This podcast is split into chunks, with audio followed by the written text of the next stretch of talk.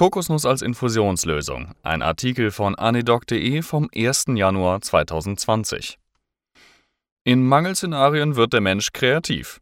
In der Medizin ist das meist im Rettungsdienst der Fall. Aber auch in anderen medizinischen Szenarien ist die Kreativität der Mitarbeiter gefragt. Was stellt man zum Beispiel mit einem Patienten mit Schluckstörung und intravenösem Substitutionsbedarf an, wenn die Infusionsflaschen leider nicht mehr auf Lager sind und das nächste Flugzeug mit Nachschub erst in einer Woche zu erwarten ist?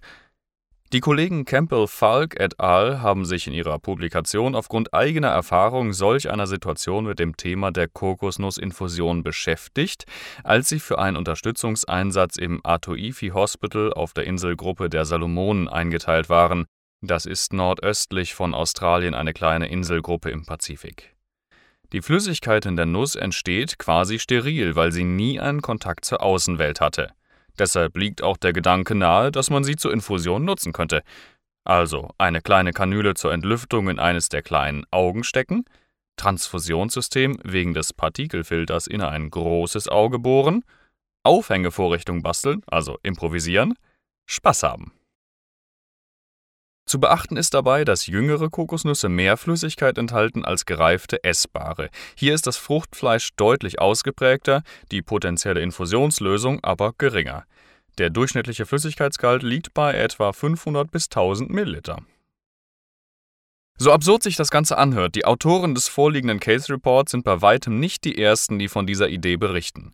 In einer PubMed-Recherche findet man durchaus ein paar Artikel zu dem Thema. Vor allem geht es um die intravenöse Applikation.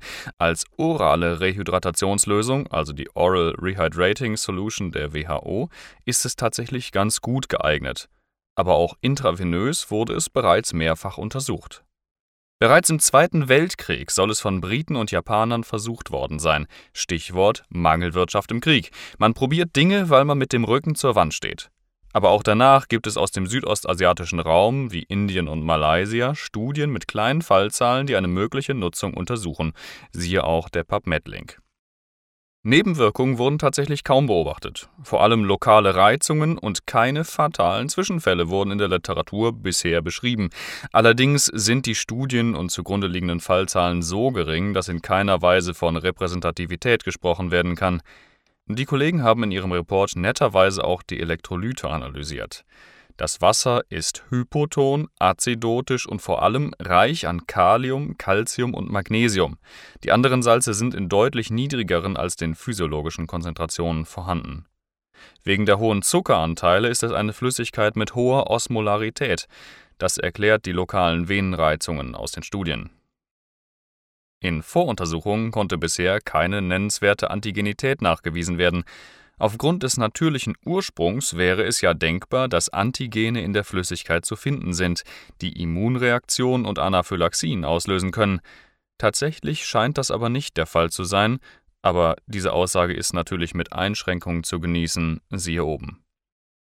Wenn ihr also mal wieder, wie ja häufiger, im Tropenhaus im städtischen Zoo notfallmäßig infundieren müsst, könnt ihr nicht davon ausgehen, dass das auf jeden Fall gut gehen muss. In den Schlagzeilen wäre man am nächsten Morgen aber mit einiger Sicherheit. Oder ihr infundiert rektal mit einem Trichter, und das gibt es wirklich, es heißt Proktoklyse, prinzipiell auch möglich, aber ebenso spektakulär für unsere Breitengrade. Aber Spaß beiseite. Ganz abwegig ist das Ganze ja nun doch nicht. Es kommt nur auf die äußeren, im Zweifel äußerst widrigen Umstände an.